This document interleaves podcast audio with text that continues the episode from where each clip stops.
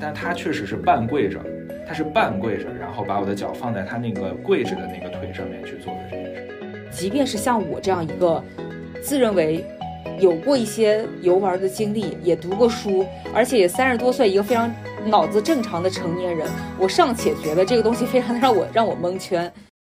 Hello，大家好，欢迎来到今天的名字先不急播客。这一期的主持人依旧是我，我是在深圳的李彤，然后是一个 T 通跑路的前媒体人。然后欢迎另外两位主播思雨跟好心，你们先给大家自我介绍一下。Hello，大家好，我是思雨，现在坐标香港，是一个刚刚从张家界玩玩回来的人。Hello，大家好，我是好心，然后是一个在硅谷搬砖的程序员啊。上周刚去了趟日本，现在还在倒时差呢。听到这个另外两位主播的介绍，就知道我们这一期可能是要聊一些比较放松的话题，就是旅行。为什么这一期聊这个呢？也是因为前段时间就是五一期间，我们看到国内各大旅行景点爆满，就到处都是人山人海，人山人海。但是非常遗憾的就是我因为个人原因，所以我们在整个五一期间就是。啊，闭关修炼吧，可以说非常非常之悲惨。然后看到他们两个人出去玩，我就啊相当之嫉妒，所以我们就想聊一期这样一个话题，把他们的旅行体验分享出来，也缓解一下我这个被关了很久没有出去玩的一颗心。呃。刚刚大家听到说好心去了日本，然后思雨去了张家界，其实这两个地方其实还是特别有典型的，就是有代表性的一个旅行景点。呃，我们先让他们先来自我介绍一下他们这个旅行经历，然后我们再来聊一些比较有意思的一些话题。那好心先开始吧。行，我呢就是算是突发奇想吧，大概就是临时在旅行前的三三周左右，四周三到四周的时间。然后我就觉得，嗯，这段时间可能想要放松一下。然后我和我妻子两个人嘛，我们俩人就想找个地方放松一下。于是我就搜了一下，就是从我们这个地方到其他地方的一些机票。然后就发现呢，最近哎，我们这儿有一个机场，就是新开了一个航空公司，是个联航，然后飞这个日本东京的。然后发现这个机票还是比较便宜，然后我们就直接就订了这个机票了。然后，然后就去玩一天嘛，所以就是上一周从周六玩到上上周的周六玩到上一周的周六，大概就是完完完整整的，可能就是七到八天的这么一个时间，算到路上可能是一共八天。嗯，然后去日本玩的还挺开心的，但是也没有去太多地方。就首先呢，我是第一次去日本啊，在此之前从来没去过，包括我妻子我们也都没去过。然后我们也走之前，呃，因为。呃，时间比较紧吧，所以也做了一些攻略，但是有一些想想预定的餐厅啊什么，可能也没有预定上，没有预定上最满意的那一个。然后，但是该做的功课也都做了。然后去的时候也比较紧张，因为第一次去这个非英语国家的，呃，或者说非中文、非英语国家的地方，对，所以稍微有点紧张吧。然后也做了很多功课去，嗯，整体体验是非常非常好的，嗯，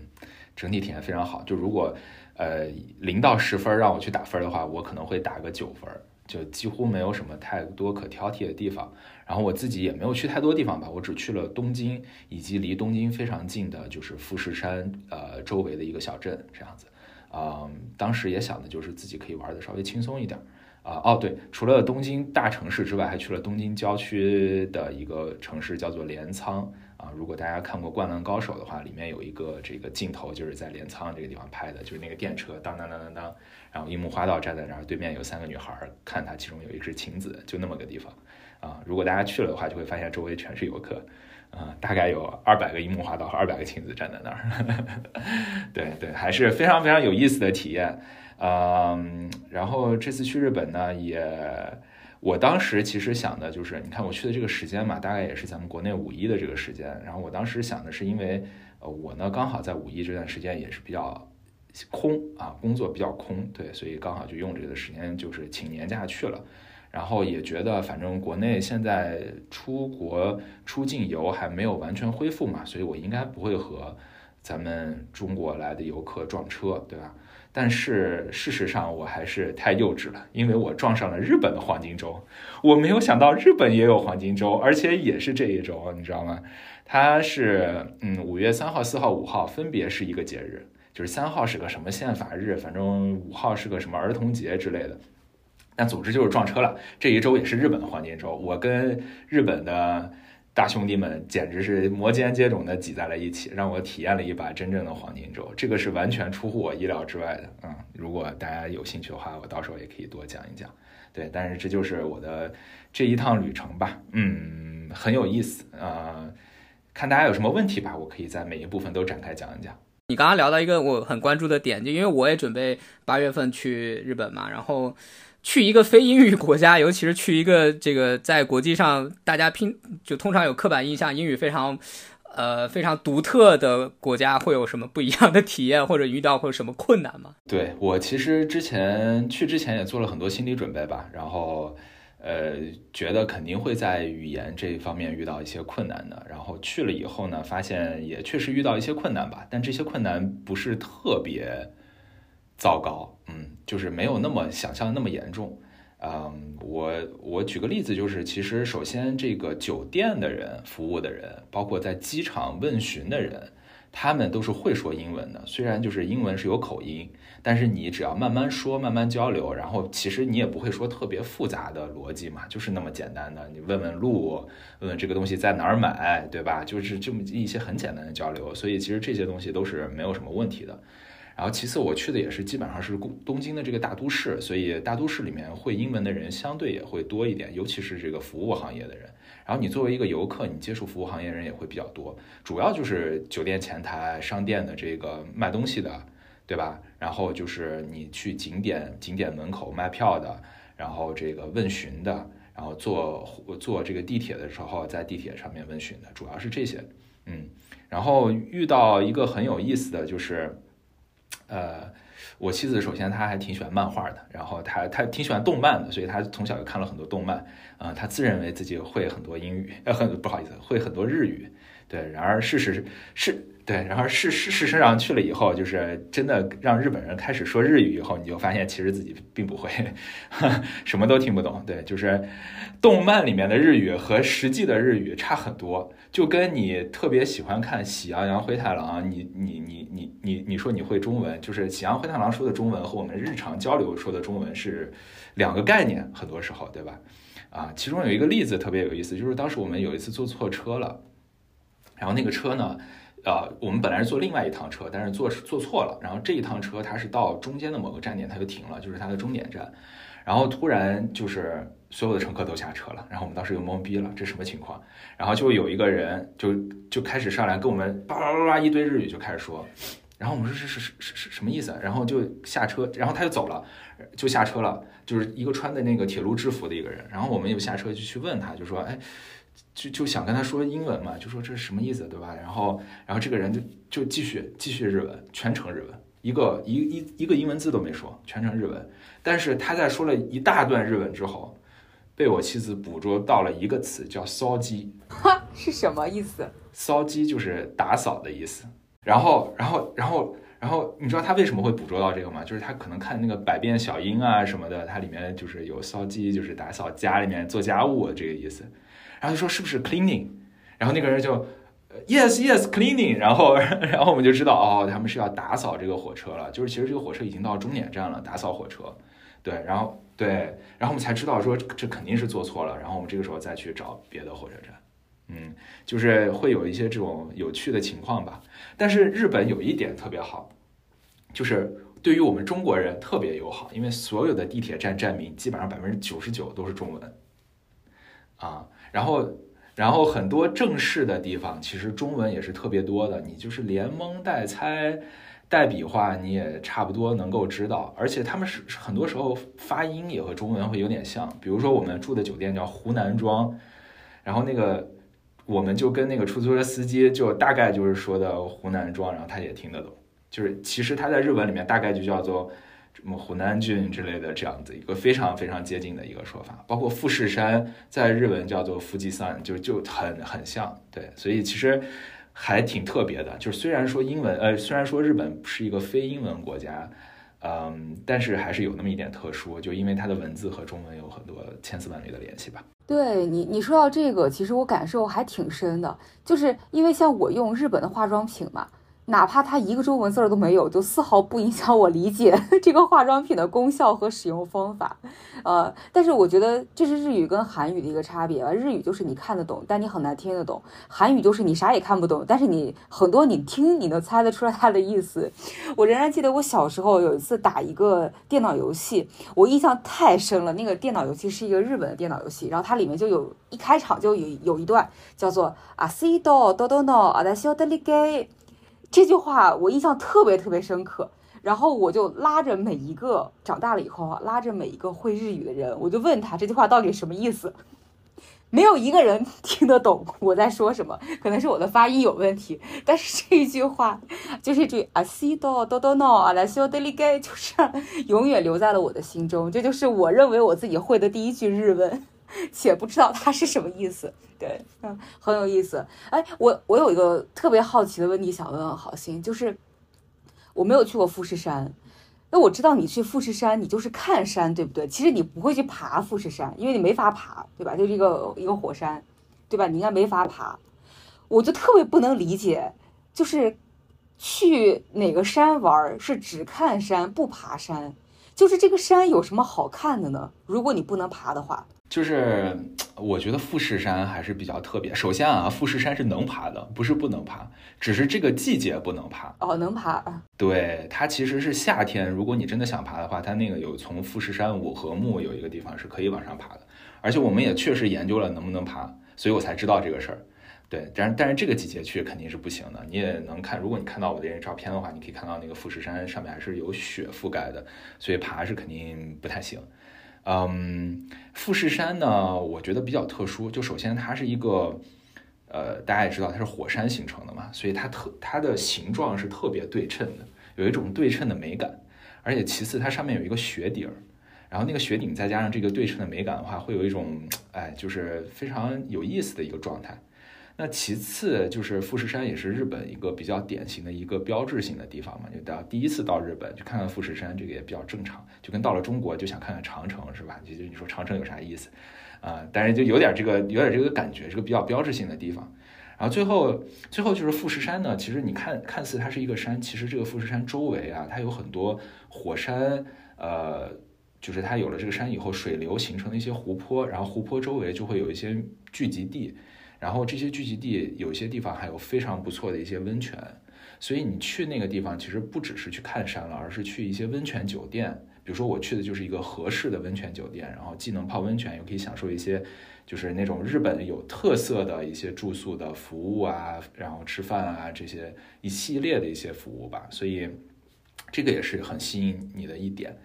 嗯，然后富士山我觉得很有很有意思的一点是，当我就是真的看到富士山以后，发现她就是一个任人打扮的小姑娘。她在不同的时间、不同的气候的情况下，和不同的景物一起照相，都会有不同的感觉。啊，比如说和湖边的花丛一起照是一种感觉。然后中午是一种感觉，早晨又是一种感觉，然后从那种云层当中蒙蒙闪现是一种感觉，然后大晴天特别清晰的时候又是另另外一种感觉。所以就是虽然是山，但是真的就是在在不一样的情况下看到的感觉也是不一样的。嗯，然后我们也确实也没有在那儿待特别长的时间吧，只住了一晚上，待了两白，玩了两白天，但是感觉还是非常值得的，就是很值得一看。嗯，这就是怎么讲呢？就是说这个自然景观本身在那儿，但是人文周围的人文景观其实也设置的很好。我来，我来问一个问题啊，就是，哎，其实我问的问题都比较有，呃，怎么说呢？你可以说有功利性，因为我确实准备去去日本玩嘛。呃，我老婆去过日本，然后我没有去过。她跟我去分享说，他们当时住在一个民宿里面嘛，然后她跟她的一个闺蜜去玩的。她就跟我说，他们因为到了大阪已经非常晚了，然后下来想吃顿宵夜，然后就会看到那个日剧里面经常看到的那种日本的职场男生喝多了，然后在路边晕晕乎乎的。然后你在日本的时候，你会有遇到过这种跟你之前看的日剧啊，或者你了解日本文化里面很相似的这种东西吗？就他跟我讲这个时候，我还挺惊讶的。哦，原来日本日本的男的下了班真的要去喝酒，喝大酒，然后 social 还是什么东西，不太理解。你说的这一点呢，我是确实没体验上，主要原因是因为我有时差，我每天晚上八点多就睡了，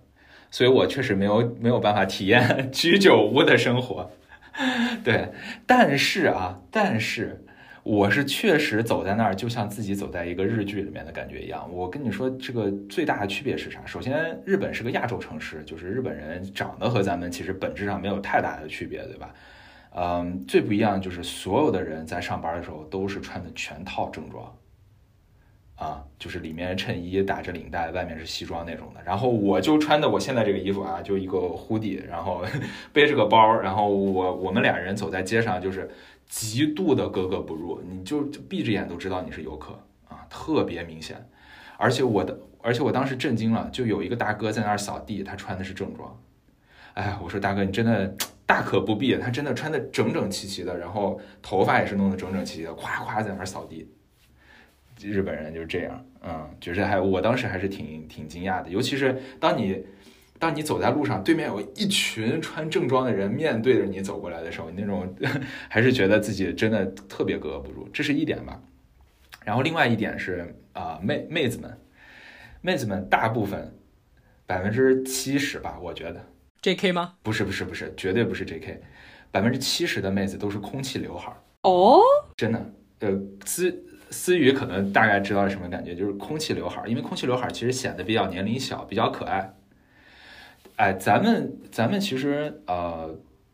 周围的女生，尤其可能像咱们也三十来岁了嘛，对吧？周围女生很少很少有空气刘海的，就有点太嫩了可能。但是日本的女生基本上二二十多、三十多甚至四十多岁的都是清一色的空气刘海，嗯，然后她们她们特别喜欢穿长裙，这一点也是。啊，比较比较就是 surprise 到我的，我我我们去之前觉得日本妹子应该是喜欢穿短裙，就是因为你看到很多动漫里面的那个校服就是短裙嘛。后来发现只有校服是短裙，剩下的妹子全都是就是长裙，嗯，喜欢穿长裙。然后你们如果经常看小红书的话，他们的穿衣风格有一个专门的呃小红书的一个说法叫做好嫁风，嫁是嫁人的嫁。啊啊，我知道我知道。就是这个妹子穿上这种衣服，看上去就特别好嫁人的这种这种感觉，贤妻良母。哎，对，是的，而且你会发现他们没有不化妆的，就哪怕他们戴着口罩啊，没有不化妆的，且他们戴的口罩和反正我见过的美国的，然后咱们大陆的和香港的那个口罩都不一样，他们戴的是一种挺好看的一种口罩，就是它有点那种。比较流线型啊，然后没有太多的这种缝合点啊，然后也是肉色的，就戴上去也比较好看，也比较显脸型，就是很美观，啊，对，所以我就发现，就是整体日本人就是特别注重外表吧，特别注重外表，上班就一定穿正装啊，妹子就一定穿好家风，然后学生就一定穿制服，就是极度明显。然后整个这种感觉给我就像日剧里面的感觉是一样的。哇，你刚才说说空气刘海，呃，我脑子里面不知道为什么第一个反应是草生弥坚，不过他那个刘海可能已经不算空气刘海了，他那个就是齐刘海。哎，你这个感受，其实我我当时去首尔的时候，我也感受特别强烈。我觉得可能是因为这两个城市，因为它都是首都嘛。就是本身也是一个，有可能你去的很多地方也是相对比较偏可能呃金融或者政治中心，所以这两个地方的你能够感受到他们的整体穿着打扮相对来说确实是比较正式的。那这个和比如说你看我们去看《请回答一九八八》的里面这种韩剧里面的感受就不一样。那我在首尔的时候感受就是几乎也是所有的妹子。呃，包括男士，其实穿着打扮都非常的正式，而且哪怕我其实长相跟别人没有特别大差别，但括号还是蛮大差别的。但是我就先抹杀长相这个差别，就是你就看穿衣服、穿衣风格，就我认真观察了一下，呃，相对来说，刚才好心说日本的妹子穿的是所谓的什么好嫁风，我觉得这个跟地区文化确实是有关系。韩国的妹子，我觉得我总结就是性冷淡风，就是。是的，韩装和韩国的他们穿着打扮，我觉得是非常有辨识度的。就是它整个是以纯色系为主，呃，它不是不一定是说衣服的款式非常中性，但是它你比较少看见这些人穿的衣服上面有非常特别多的花哨的这种图案和整个人穿的花花绿绿的。这这个说实话和呃咱们就是就是内地喜欢就内地的这个女孩们穿衣风格其实还是不一样的。呃，至少是我在观察到，就是韩国首尔的妹子们大概是有这样一个风格。另外一个，我也发现了，他们每一个人都化着精致的妆，所以这一点就可以把我和他们识别出来。就是我这种素面朝天、背着双肩包走在街上的，就是即便是长得一样的，其实也完完全全就是明显非常明显吧，是一个异乡人，而不是当地本本地的。呃，此外还有就是我有一个闺蜜，她其实因为嫁了一个首尔呃嫁了一个韩国的老公，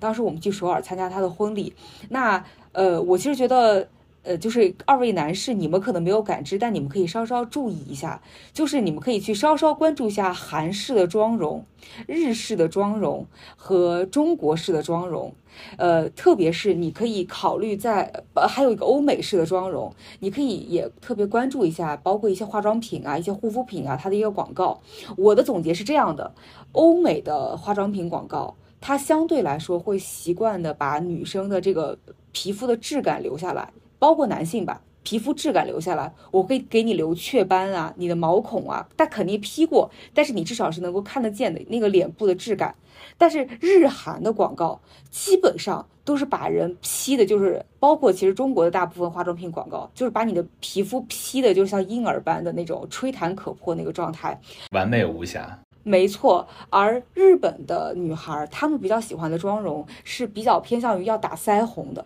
所以你看着日本的女孩，她的就是这两块，就是脸颊的两块，就是粉嫩嘟嘟的，这是非常日系的妆容。而韩系的妆容相对来说就不会这种粉嫩嘟嘟的，而韩系妆容一个特点是在她的眉毛，她的眉毛就是偏一字眉的会相对比较多。然后，所以你们可以有机会，我觉得很有意思这个事情，你们可以有机会稍微留意一下这种广告，还挺挺有趣的。我觉得其实跟民民族性格有点关系。我们在那个呃美国请的摄，假如说我们看我们当时有婚礼嘛，然后就请摄影师，有一些是美国人，有一些是华人摄影师，你就会发现就是摄影的风格都不一样。美国摄影师就像思雨刚才说的，他们其实不太关注特别细的细节，比如说有没有拍到你的皱纹。有没有拍到你的颈纹？有没有拍到你的胳膊？就是一个小胳膊，就是女生要穿婚纱，有时候露胳膊嘛。有没有拍到你的小胳膊是粗的？他们其实不关心这个，但是华人摄影师就会比较关心这个角度啊，然后有没有把这个新娘子拍得美美的呀，这一些。然后美国摄影师会比较喜欢抓拍那种什么特别开心的瞬间，什么大笑啊，什么就是大家那种很有意思的瞬间。对，然后但是华人摄影师会比较比较就是拍这种啊。英文叫 staging 出来的，就是就是大家摆拍的时候会拍的比较好看一点，嗯，各自看的重点不太一样。我之前看过一篇帖子，就是说带全家人出去玩，就是特别适合去的三个地方，一个是哪儿呢？一个是这个日本，一个是台湾，还有一个地方呢是泰国。然后我看他那个帖子分析，就是说主要是两个原因吧。一个原因是因为飞机的航程特别短，就你从呃中国任何一个地方出发，你去这些地方都不是就几个小时以内吧，四个小时以内基本上都能到。第二个是说说，因为他们当地的服务业相对比较发达，所以相对来说对于一些家庭出行是比较友好的。比如说对于有带着老人啊或者带着小孩儿。呃，这个我还是就差不多是这两年吧，我越来越觉得这是一个特别重要的一个点，就是有时候我会带着我爸妈一块儿出去玩儿，我会发现有一些真的是你如果对于老人特别友好的一些呃旅游景点也好，或者是一些旅游城市也好，真是太重要了。不然间不然不然的话，那种就我们自己可以这个辛苦一点，然后但是老年人玩起来真是太累了。但你你在日本就真实的感受是怎么样的？就他会就是看到说，比如说一些。方便老人的一些服务设施啊，或者是会特别去针对老人提供一些特殊服务之类的吗？呃，我觉得是会的，而且我也是非常同意这个观点。嗯，泰国我没去过啊，然后台湾我其实待过一段时间啊，因为我在台湾住过一段时间。然后我当时在台湾的时候呢，我有一个同学，他脚摔断了，骨折，然后他就是全程全程坐轮椅，我们其实推着这个同学全程玩完了台北。你可以想象一下，推轮椅推着一个人，他不完全不能走的，只有一条腿好的，然后全程推完了整个台北，所以你就可以想象他的无障碍做的有多好，对吧？呃，这个你可以想象一下，在北京你一号线都下不下去，嗯，可以这么说，嗯，然然后然后就是呃，日本呢，我认为啊。日本，我认为其实就是一个高配版的台湾。当然了，台湾是台湾省中国的一部分，这个是不容置疑的。对，但是台湾其实因为被呃被这个被日本占据了五十年嘛，甲午海战之后被他就是抢夺过去，占据了五十年，所以台湾的很多街道啊，包括建筑风格啊，包括遗留的一些习惯，其实跟日本会有点像啊。呃，然后我也在台湾待过很久，然后我就我其实去了日本以后，我发现日本是一个可以说是顶配版台湾，它在方方面面都比台湾要更好，对，但是它的风格确实还是挺一致的啊。所以你想，我在台湾其实就没有遇到什么障碍，在日本就更是不会遇到障碍了。因为我去日本，我不像大家就是从中国大陆去，我是从美北美大陆去，就很远嘛，我飞过去就要十个小时。我带了一个很大的箱子，那我带着那个箱子出行的时候，啊，没什么太大障碍。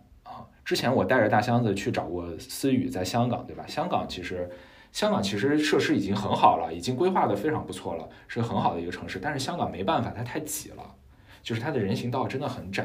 啊，所以我带着那个大箱子，我都觉得会妨碍到别人。但是在日本其实没有什么太明显的感觉，而且我举我我举举几个例子吧，我觉得日本就是特别方便的几个地方。第一，日本的所有马桶都是可以冲屁股的，有一个小棍儿出来，然后有个水擦冲屁股，知道吧？啊，日本的所有马桶我见过的每一个都可以，包括飞机上的都可以，惊到我了，嗯。我觉得酒店可以，我能忍，但是真每一个地方都是，那确实真的做的很厉害，啊。第二就是我我也给你们发过那个图，就是男生的这个说的有点不好意思啊，男生的这个小便池旁边有个挂雨伞的钩，啊，这点我也是觉得挺神奇的，就是居然他能想到这个点。其实我不觉得这件事情是个很大的事情，但是你能想到。说你在上厕所的时候，有可能你的手上拿的雨伞没地方放，所以他要专门放一个挂雨伞的钩。你就可以想象日本人在这个室内设计方面、装潢方面，就是其实已经做得很细心、很细心了。那连这么小的事情都可以想到的话，很多其实对于呃残障人士啊、拿大行李的呀、对于孕妇啊这样的一些相关的措施都是非常完善的。比如说三个洗手的池子啊，两个池子就是正常的，第三个洗手的池子它会有一个金属的栏杆儿。很大的栏杆儿可以让你扶着。你如果是老年人，你想要从轮椅上站起来的话，你是可以双手抓着这个栏杆站起来洗手的，啊，可以想象吧？啊，对，所以其实这方面就是非常明显的做得好吧。然后第三点就是这个服务人员啊，我在日本，我我我其实去之前我就听说过日本服务很好。对，这个也是有有所耳闻吧。我相信大家没去过也也听说过，但是我这次确实被惊到了，因为我去买一双很普通的运动鞋啊。我当时买那双运动鞋主要原因是因为这个可能有一个日本特别的款，所以去买一双运动鞋。我在我在试鞋的时候，我全程没有动过，是一个服务员 捧着我的脚，先把我的鞋脱了。然后再把他那个鞋弄好，把鞋带弄开，然后给我穿上，然后再把鞋带穿拴起来，然后再再让我去试的，是不是有点过分？是不是有点过分？但是但是他的服，哎，你你你会感觉很难受吗？哎，我觉得我会很尴尬，哎，对，你会觉得难受。我当然感觉很难受了，我当时坐立不安，就是当时我我妻子就跟我说，就说，哎呀，我当时感觉你好像 坐也不是，站也不是，我当时确实是这样子，但他确实是半跪着。他是半跪着，然后把我的脚放在他那个跪着的那个腿上面去做的这些事情，就确确实有点惊讶。我觉得，我觉得服务好的有点过分。而且我我我自己我自己在美国啊，美国是收这个小费的，大家知道吧？就是这个是个文化陋习，我认为，就是你无论吃什么呀、干什么都是收小费，百分之最低都百分之十五、百分之十八、百分之二十都是这样子收小费。哎，我真的想把我在美国交的所有的小费都给了日本的服务人员。他们是不收小费的，啊，但是他们服务巨好无比啊，所以怎么讲呢？呃，就至少我去的地方好吧。我听说啊，日本也有服务不好的地方，就比如说李彤刚才说那个居酒屋，但是我确实也没有去居酒屋，所以我也不知道他们具体是不好在哪儿了啊。但是，但是我去的几个地方确实服务非常之好，嗯，包括我去的那一个，呃。当时我说去富士山嘛，其实下面有一个温泉酒店，然后那温泉酒店我住的是一个和室，和是就是所谓日本那个民和民族的这个和室，就是呃房间的那个室啊，就和室呢，你其实它就是一个一个房间，然后这个房间它是榻榻米，然后平平日呢，它就是你能坐在那儿，有椅子、有桌子什么的，但是那种跪坐的这种椅子和桌子。然后吃饭的时候，他就他就帮你把东西摆在你的房间里，然后你在那吃。然后睡觉的时候，他就帮你把这个桌子撤了，然后再帮你铺床，把床铺好了，你就在这个榻榻米上睡觉，就是全程就是这种服务啊。所以，嗯，关关键，大家听起来我这样一趟奢华的旅程应该花了不少钱吧？啊，然而并没有，然而并没有，因为因为日本呢，最近就是大家也知道，美元虽然。呃，那，美元一直在加息嘛，然后但是之前就是就反正就是美元在升值，然后美元和日本的这个汇率比从大概一年前的一百比一，就一百比一稳定了很久，现在变成一百三十七比一，所以我们做很多事情都是有点像打折的啊。然后而且我我自己生活的这个美国加州旧金山湾区这么一个万恶的地方呢。啊，东西非常之贵啊，非常非常的贵，所以我觉得日本东京的物价可能只有我这儿的可能不到二分之一，所以我我我还吃的是非常正宗的、非常优质的日料，有一些可能就是米其林一星的拉面，一碗大概换算成美元才十刀左右，我就觉得这就就太太太实惠了，对，所以我就整体体验就会就会非常非常的好。啊，那我还有一个问题啊，好像呃，就拿国内来说，包括说我之前去美国，就是我还是很喜欢去打车嘛，因为毕竟它会有一个比较方便的一个私密空间。但呃，我们也知道日本那个打车贼贵，然后主要都是靠公共交通。就你自己感受会就是公共交通会好一点吗？因为你在美国，你肯定自己开车比较多嘛。啊，对，我觉得日本的公共交通我非常的喜欢。呃，我是说的稍微大一点啊，就其实我觉得东京的城市规划让我觉得非常的好，就是它在里面无论是走路还是坐乘坐公共交通，还是哪怕是打车啊，其实我觉得它都会让人感觉很好。一个反面例子，今天选和不在，一个反面例子，我觉得是北京。就是北京，我觉得无论是公共交通还是打车还是开车都很费劲啊，就是莫名其妙的有一种啊，走路走路也超级费劲，对吧？就是你从一个地铁站走到一个饭馆，中间不知道要过好几个天桥，这种事情就是在日本基本上没有。嗯，就是我觉得东京这个城市，如果大家有兴趣的话，可以看一看它的规划，呃，我觉得非常好，就是在里面走着也很舒服啊，而且它它会让你觉得。就是我第一天去的时候，我当时都觉得有点震惊。就是一个大家知道东京应该是个非常繁华的国际化大都市，但是你走在它的一些街道里面，你会觉得它非常的安静。安静，对，这个很难得。就首先什么汽车鸣笛什么是肯定没有的，然后一些呃这种大喇叭叫卖啊什么这些都是没有的。包括每一辆车，我觉得它我猜测啊，他们可能是有一些什么限制的，就这个车的噪音不能超过什么水平。对，所以就是整个街道，那不是说街道上没人，有人有车，但是就是觉得很安静。这一点其实非常的让我震惊，因为我我也去过很多城市嘛，然后在美国大家也知道，开个那种什么大摩托，嘟嘟嘟就出去那种，跟拖拉机似的声音，那种到处都有。对，而且美国城市是的，而且美国城市非常脏乱差，非常糟糕的，就是大家如果来看一看的话，感受一下就知道了。对，非常的安静。然后香港，我也最近刚去了香港嘛。香港那个，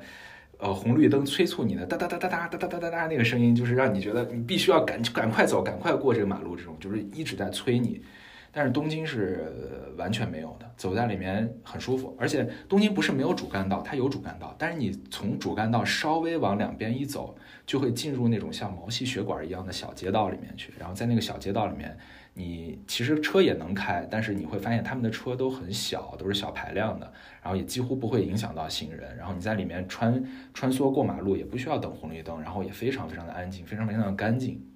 就很有意思。对，然后这是这是首先这个东京整个城市规划，然后它里面的地铁我也觉得很好很好的一点，就是地铁和地铁之间的换乘距离特别的短。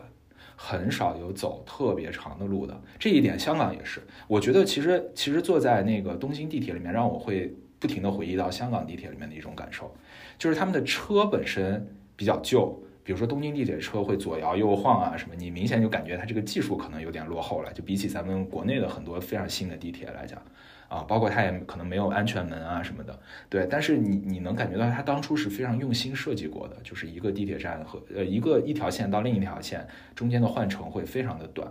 然后从地铁站到地铁站出去，这个路程也非常的短，啊，就是整个体验的话，你就会觉得啊，没有那么没有那么累，就是坐公共交通没有那么累。然后最后一点就是这个打车，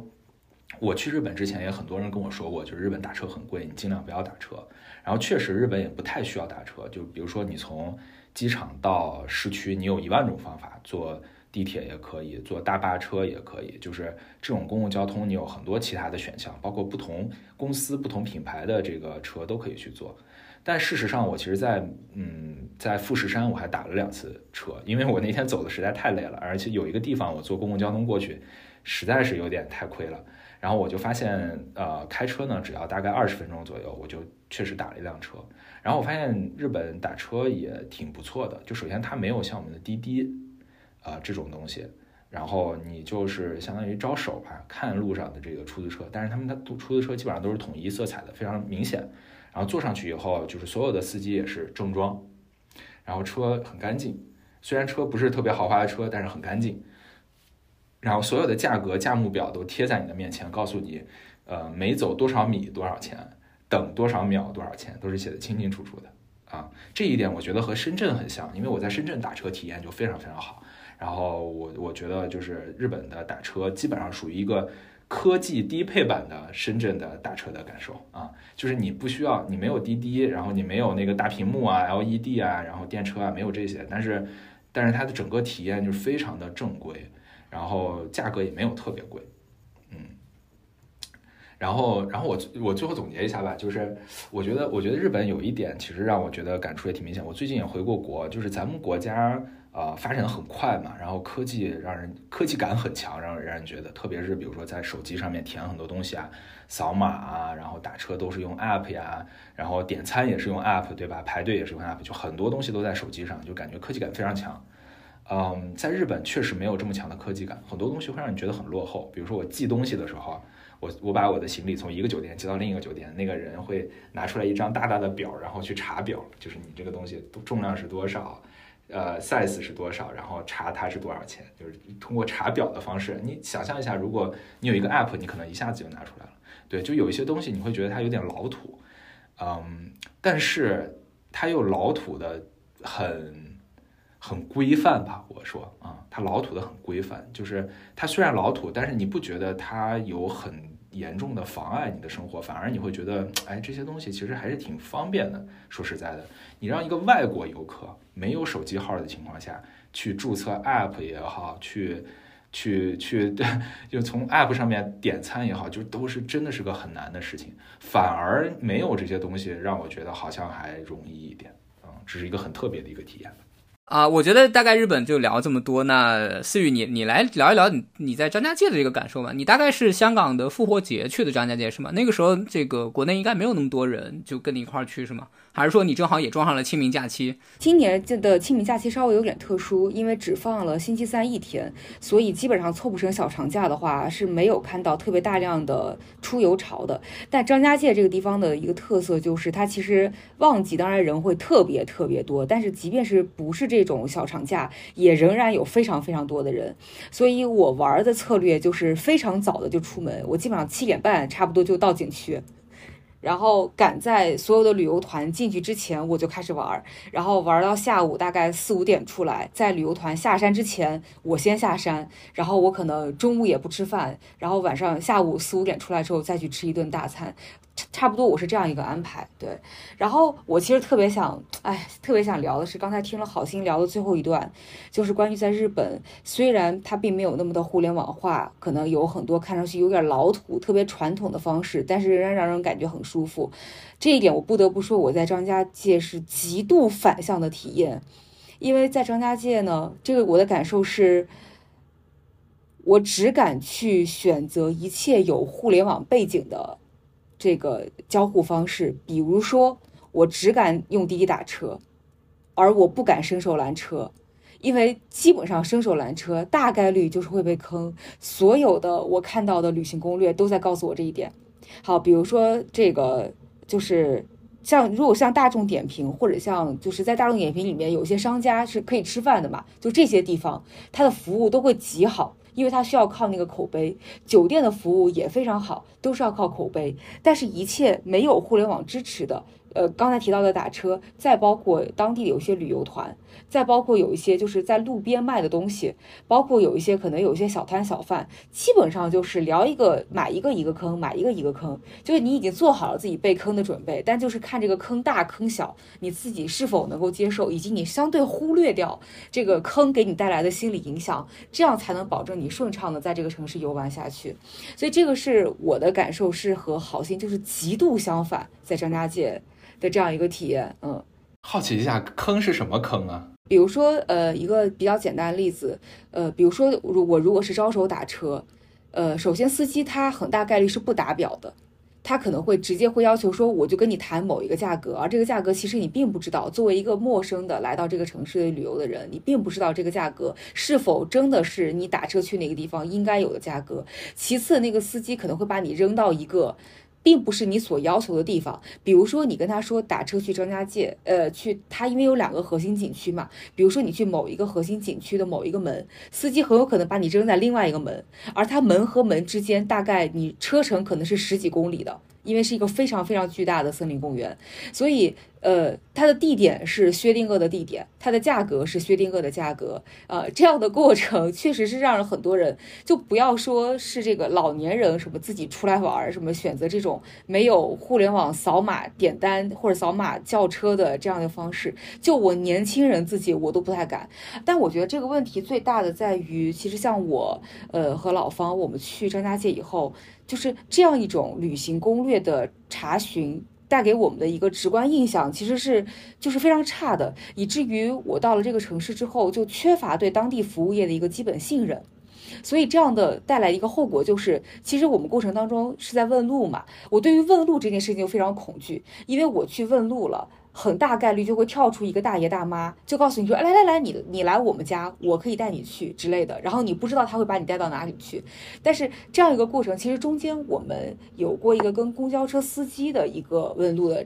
问路的交流。其实别人是非常好心在帮我们的，他告诉我说，你这个时候应该做什么什么什么。但是我不敢相信他，我总觉得哪里有坑。所以我觉得这是这样一个服务体系。带来的一个最大的问题，就是你对于他旅游业的一个信心的丧失。那同样的一个感受，其实我在张家界，呃，我非常中立的说，就是张家界，我之所以想去，其实是因为我小时候在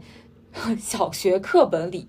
学过张家界，然后我印象非常深刻，就是只有一个词叫做“鬼斧神工”。那篇课文别的内容我全部忘记了，但我只记得这个词。所以张家界一直是我的旅游的这个 wish list 里面的一个非常重要的点。而在大学的时候，其实它的交通当时因为不是很方便，所以一直。我没有那么多的时间能够去，因为你在路上要花太久太久，所以这次工作了以后又赶上了香港呃清明加复活节这个假期，所以我就花了五天的时间，然后去张家界，可以说是非常非常深度深度的这种旅游了。那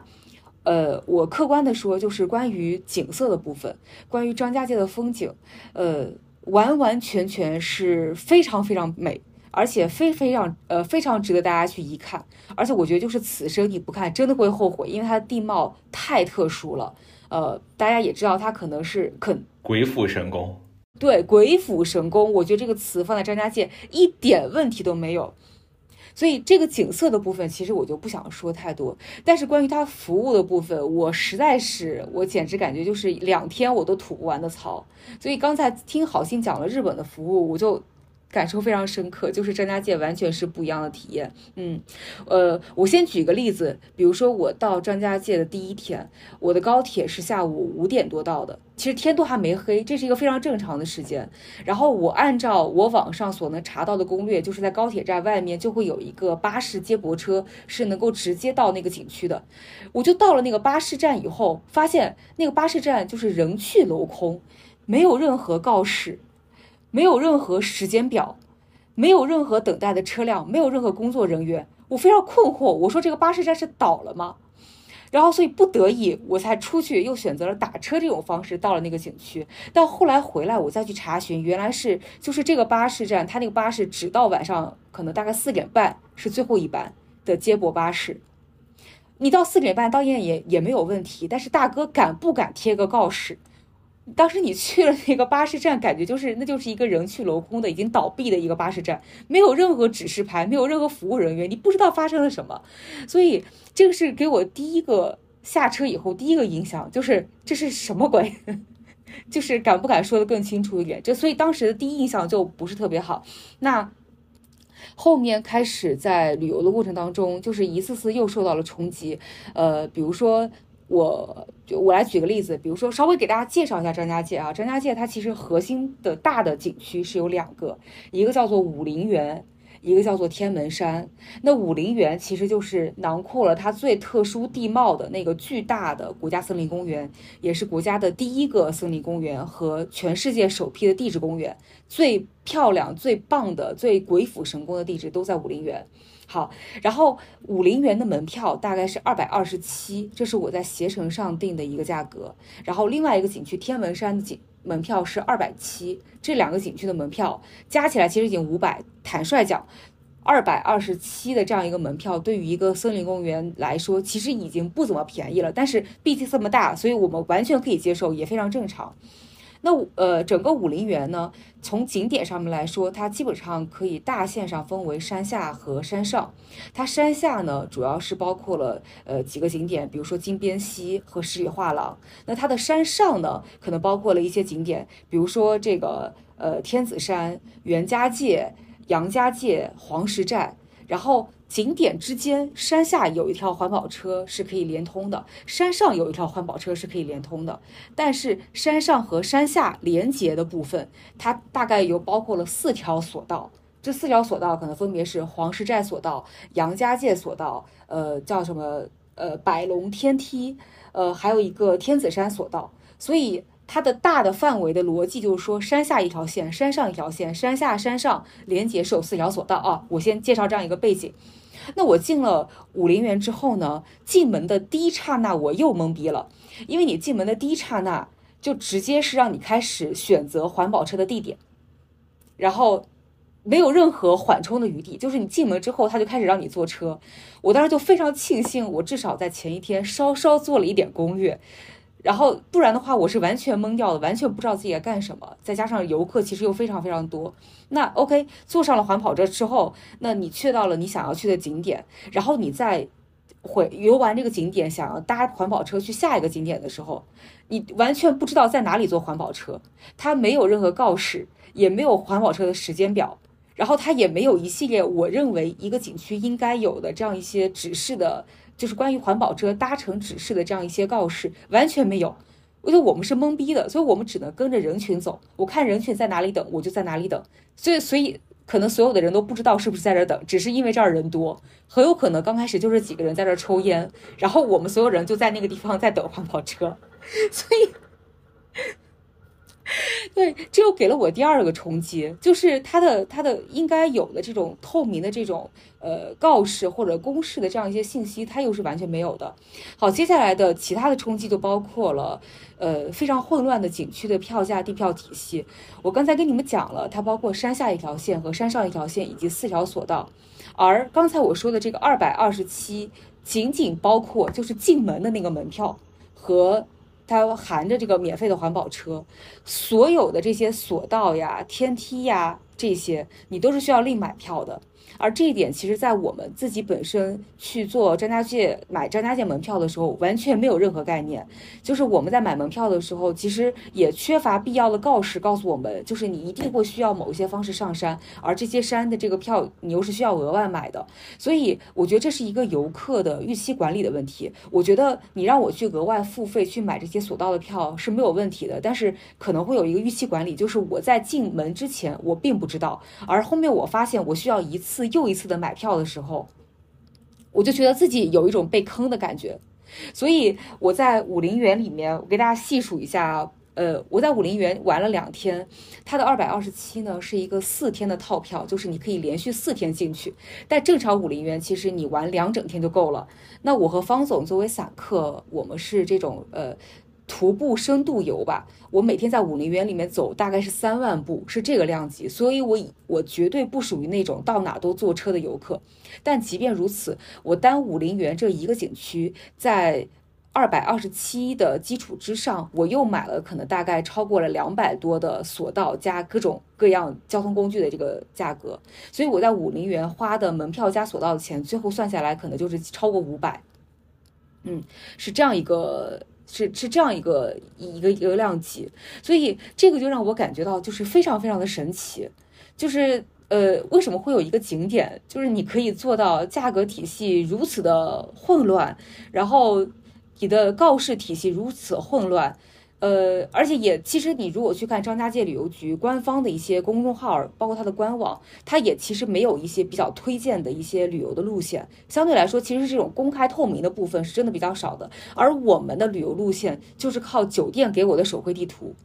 啊，而且基本上当地。每一家酒店都会有手绘地图，非常有意思。所以有这种酒店和互联网支持背景的这样一些平台，它的服务真的非常好。但是反过来看，官方的它所给到游客的一些指引和价格的明示体系，就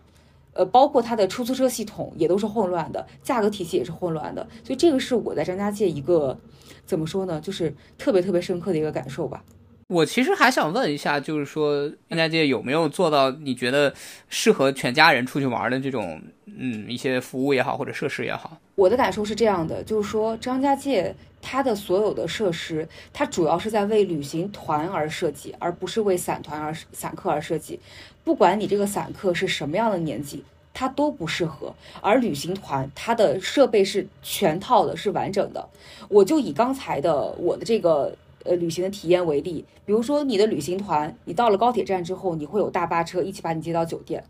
或者是一起接到景区。那你进了景区之后，你会有呃无缝连接的接驳车、环保车，把你直接送到你们第一个想要去的景点。那从景点玩过了以后出来，那又会有无缝衔接，帮你送到下一个景点。这个如果作为旅行团的话是没有任何问题，因为导游会告诉你在哪里等车，我们在哪里集合，我们有多长时间可以一起走。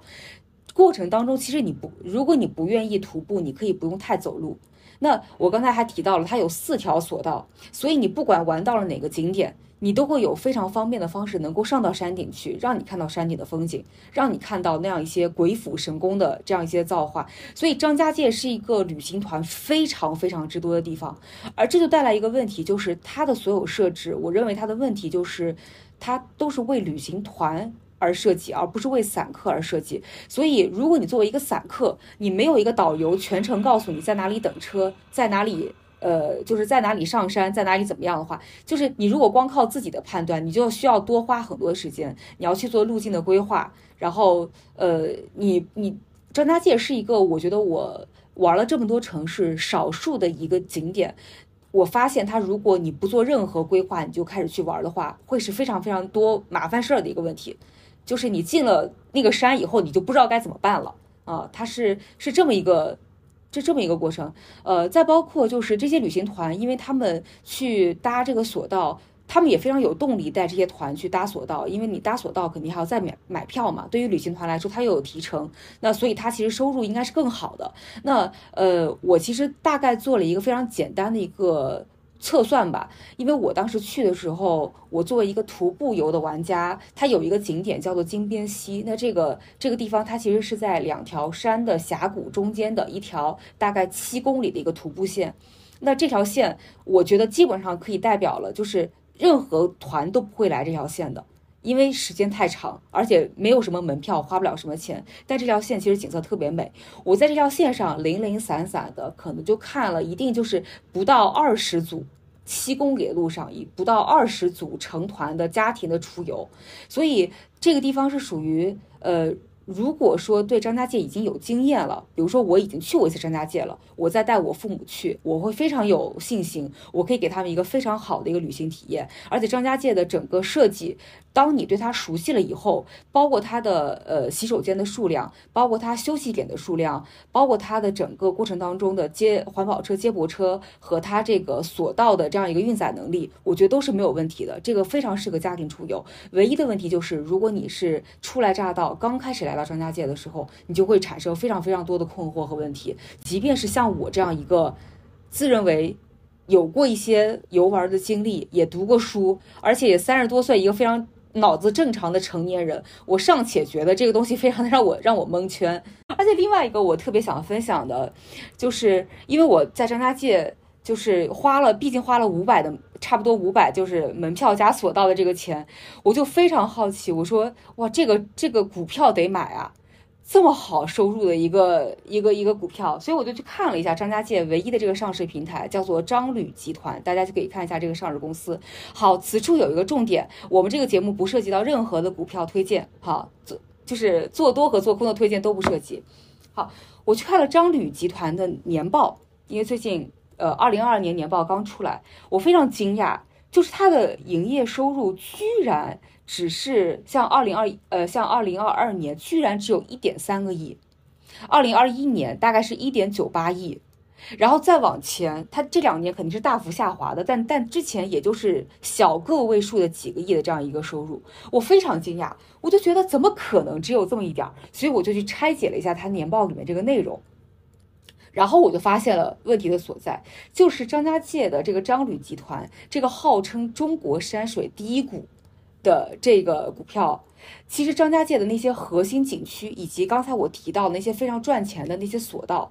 很多都不在这个上市平上市平台里面。啊，刚才就是就是它的这个上市平台只涉及到了杨家界索道那一条索道。刚才我提到的另外的黄石寨的什么百龙呃呃天子山索道，这个黄石寨索道和百龙天梯这些核心资产都不在这个上市公司里面，这是其一。其二是我看了一眼上市公司它那个数据，占它整个营收最大的居然是旅行社呃环保客运和旅行社服务。这两个是占它营收超过了加起来百分之六十，而这两个其实你听上去就是。好像和核心景区的带给你的营收都没有什么特别大的关系。那其中环保客运后面我去看了一些研究报告，它应该是你所买的这个门票，你虽然没有为环保客运单独付费，但是你的门票里面其实相当于是绑定的销售了环保客运车的这样一个价格。所以你每一个买门票进入的这样一个人，你就一定会买到他这个环保客运票。因为我我理解他可能是那个门票部分的收入又有几个集团去做了切割。所以它的最大的一个收入来源是来自于这个环保客运，然后其次是来自于它的旅行社服务。也就是说，张家界张旅集团这个上市公司自己本身其实也是在做旅行社的，但是问题就在于它的旅行社里面的很多的部分，它其实可能是属于外包或者是委托了第三方，所以就导致了其实它的旅行社即使是在市场上口碑也没有特别的好。呃，特别是像呃，我之前看了一篇研报说，它大概在二零一。九年左右，就是解散了一个当地落地散团拼团的这样一个旅行社的一个服务部门，而把这些服务部门相对就直接是。呃，不是在做直营了，就是作为委托第三方，所以就导致了张家界当地的一个旅行呃旅行环境，就是你第一是缺少了官方提供的这种旅行的服务，而这种呃就是第三方的旅行服务又是非常参差不齐的、鱼龙混杂的，所以就会导致有很多游客来了这一旅行团以后，他有非常不好的体验。那过程当中，我虽然是散团游嘛，就是我自己是呃自由行，但是。我有跟一些就是在坐缆车的时候，有跟一些其他的参加团的那些人聊天儿。呃，那种妈妈团，我也很想了解一下他们这种妈妈团，就是参加这个团的体验。我在想，我妈妈以前也是参加团的，她会不会也有相同的体验？那那个妈妈团跟我分享说，他们当时虽然以一个看似相对比较低的价格去进行了参团，但是参团了之后又有不断的收费项目去让他们给钱，其中就包括了一些特别神奇的名目。其中我最觉得神奇的名目就是一个什么扶贫的一笔赞助，说扶。当地扶贫的一笔赞助，要要求他们要给一笔钱，就是他的这些呃，仍然是回到那个问题，就是非公开透明的定价的这个体系，就会让所有的游客过去以后感觉到非常的没有安全感。嗯，那其实张家界你算下来的话，就说回到它的上市公司，因为我大概看了一下，如果按照我一个人。我这种深度游啊，就是一个人大概花费五百。那张家界其实正常每年的一个旅游量，呃，虽然它关就是它的年报公布的二零二二年的旅游人次是二百零三万，但其实你考虑一下，二零二二年因为是受到疫情的影响，所以它的出游人次是大幅下降的。它正常的，我看了一下以前的数据，大几百万的人人流量都应该是有的。所以正常，如果按照一个人可能几百块的这样一个呃这样一个单笔的消费的话，呃，单个人所带来的就是在门票和索道上的收入贡献，再乘以。呃呃，单个人你是几百块嘛，然后你再乘以一年几百万次的，所以它一定一定是就是几十亿量级的这样一个旅游门票和索道的这样一个收入。而后来我去研究了一下，原来是这样的，就是张家界它这个上市公司，它只有这两小块核心资产，而其他的资产的当时的旅游资源的开发其实是被不同的资本。所控制的，所以我觉得这也就能够解释了为什么就这些索道这些都是分开定价、分开做宣传，然后可能就是大他们之间彼此其实也是有竞争关系，因为你选了这个这个方式上山，你就不会选择另外一个方式上山，所以他们彼此之间有竞争关系。那这样的话也要看他们和一些旅游团的一些关系。就是怎么样能够拉到更多的船去走某一条线路，去上到它的山顶，所以就导致了，我觉得这也是可能是张家界相对来说定价体系混乱和服务体系混乱的一个原因啊，就是它的不同的核心资产，不同的这种呃索道的这种能够带来非常大量现金稳定现金流这种资产是在不同的资本手里的，也是因为它的核心景区当初的开发也是来自于不同的资本呃的参与，所以最后留给这个张家界上。市公司这个市属国企的手里的核心资产就已经非常非常少了。它最核心的资产，让他的说法就是叫做十里画廊的电动车。而那个电动车，我就这么跟你们说，就是我跟它它大概是一个，其实你步行一点五公里就可以过去的，但它单程要卖三十五块钱的这个票。我跟方总一边在走的时候，我们俩一边就观察身边的这个电动车来来往往，我们就会觉得哇，这个电动车真的好坑爹啊！就是速度又慢，然后又没有什么吸引力，其实也没有什么景观可以观赏，但是它单程还要收三十五块钱，就是完全就是在。赚这些就是腿脚不是特别好的老年人，而如果像我这样的年轻人，我是一定不会选择电动车的，因为毕竟单程就只有一点五公里，我稍走一下其实就可以走到了。这是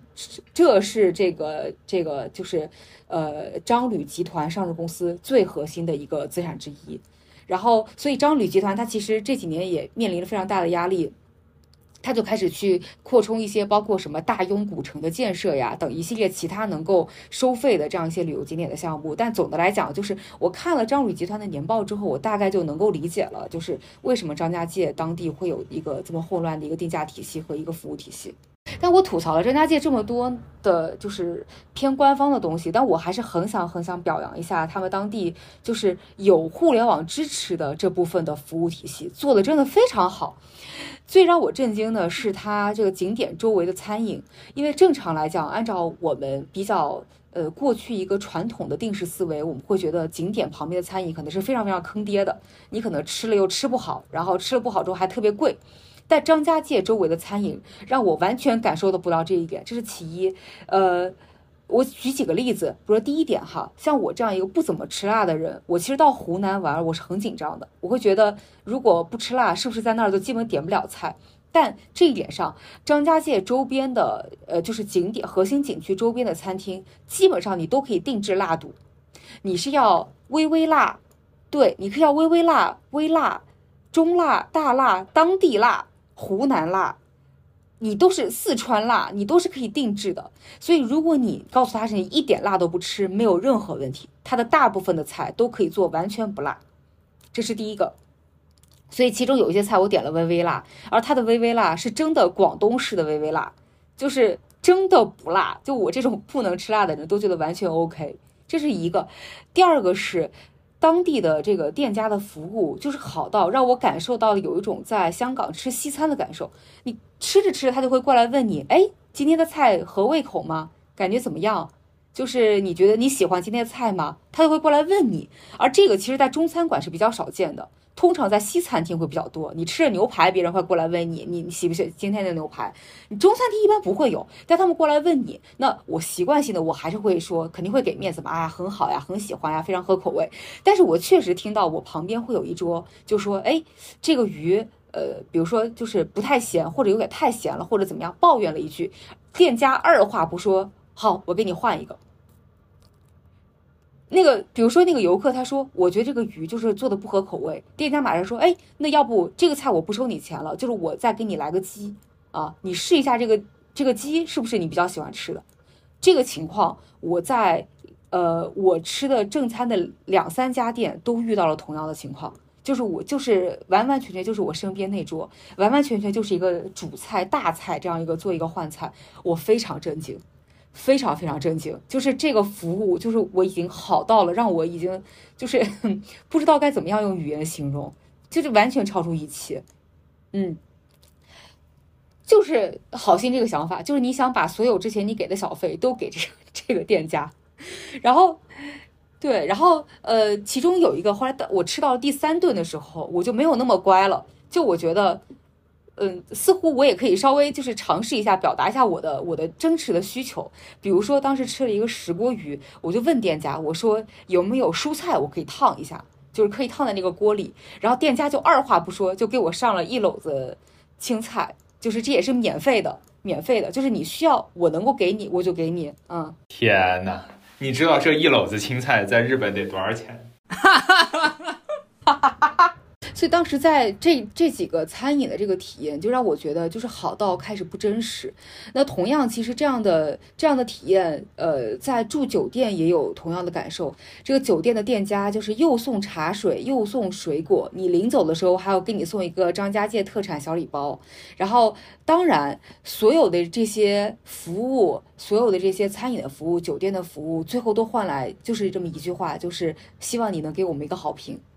所以可以看到，他们是多么多么的在乎他们在于大众点评上和携程上等这些订票平台的这样一个口碑。不过，不过这个事情稍微有一点矫枉过正，就是呃，因为我在张家界后面有一天，呃，就是后面几天住的是希尔顿嘛。理论上，希尔顿，呃，相对来说，我认为它的服务应该不至于就是刚开口直接要好评的这样一个阶段。但是，呃，但是实际上的体验就是你在你。进门了以后，在你入住了以后，会有服务员敲你的房间，给你送上绿豆汤，给你送上甜品，然后当场让你去给他点好评。然后你在吃早餐的时候，也会有服务员弯下腰来，上来就给你一袋儿什么姜糖之类的，然后就开始想要跟你加微信，想要让你通过某一个特定平台去给他一个好评。所以这个事情稍微有那么一点矫枉过正，但我仍然觉得就是就是有互联网。就是作为支持的这样一些服务产业，在张家界真的是就是好到没有天理，就和官方的服务就是形成了非常鲜明的对比。好的，好的，好的，感谢两位的分享。这个不管怎么说吧，不管你们的体验是好是坏，还是极大的增强了我的嫉妒心。鉴于我已经被关在家里三个月了，当然是我自己的原因，我在家里被关了三个月了，我特别想出去玩，我现在疯狂的想出去玩。